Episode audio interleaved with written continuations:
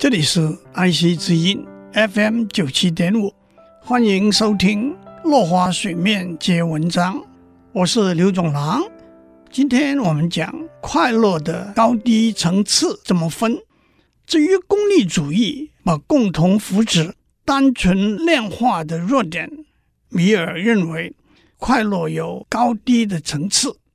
他认为功利主义可以分辨高低层次的快乐。边沁笼统地认为快乐就是快乐，痛苦就是痛苦，快乐或痛苦并没有质的分别。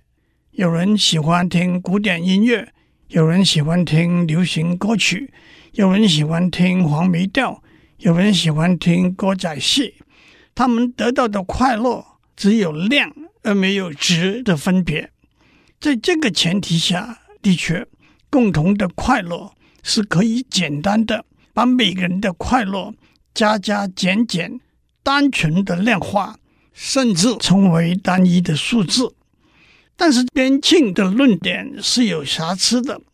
古罗马时代把基督徒殉道者丢去喂狮子，虽然带给竞技场里旁观的罗马人大量的兴奋和快乐，但这是变态的兴奋和快乐。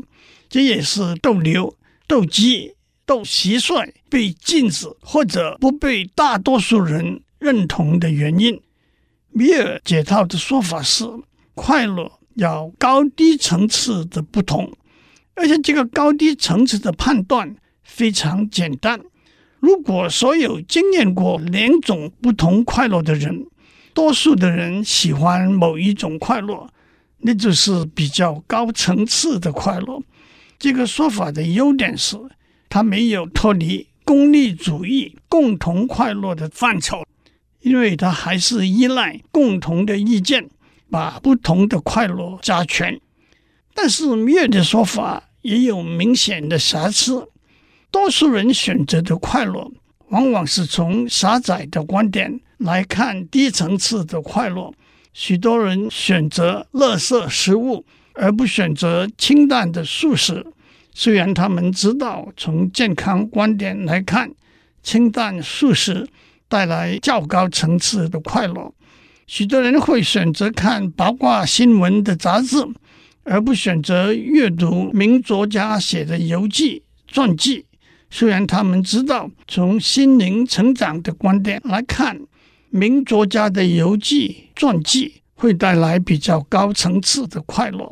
面对这个批评，米尔也有回应。他说：“判断和选择往往是不一致的。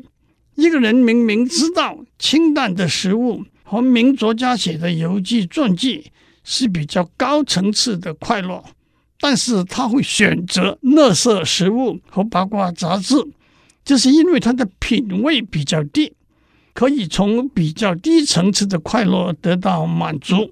他甚至说，做一个不满足的人，胜于做一只满足的猪；做一个不满足的苏格拉底，胜于做一个满足的笨瓜。可是，当米尔谈到品味的时候，他又跳出功利主义的范畴了。我们的时间到了，下次再继续聊。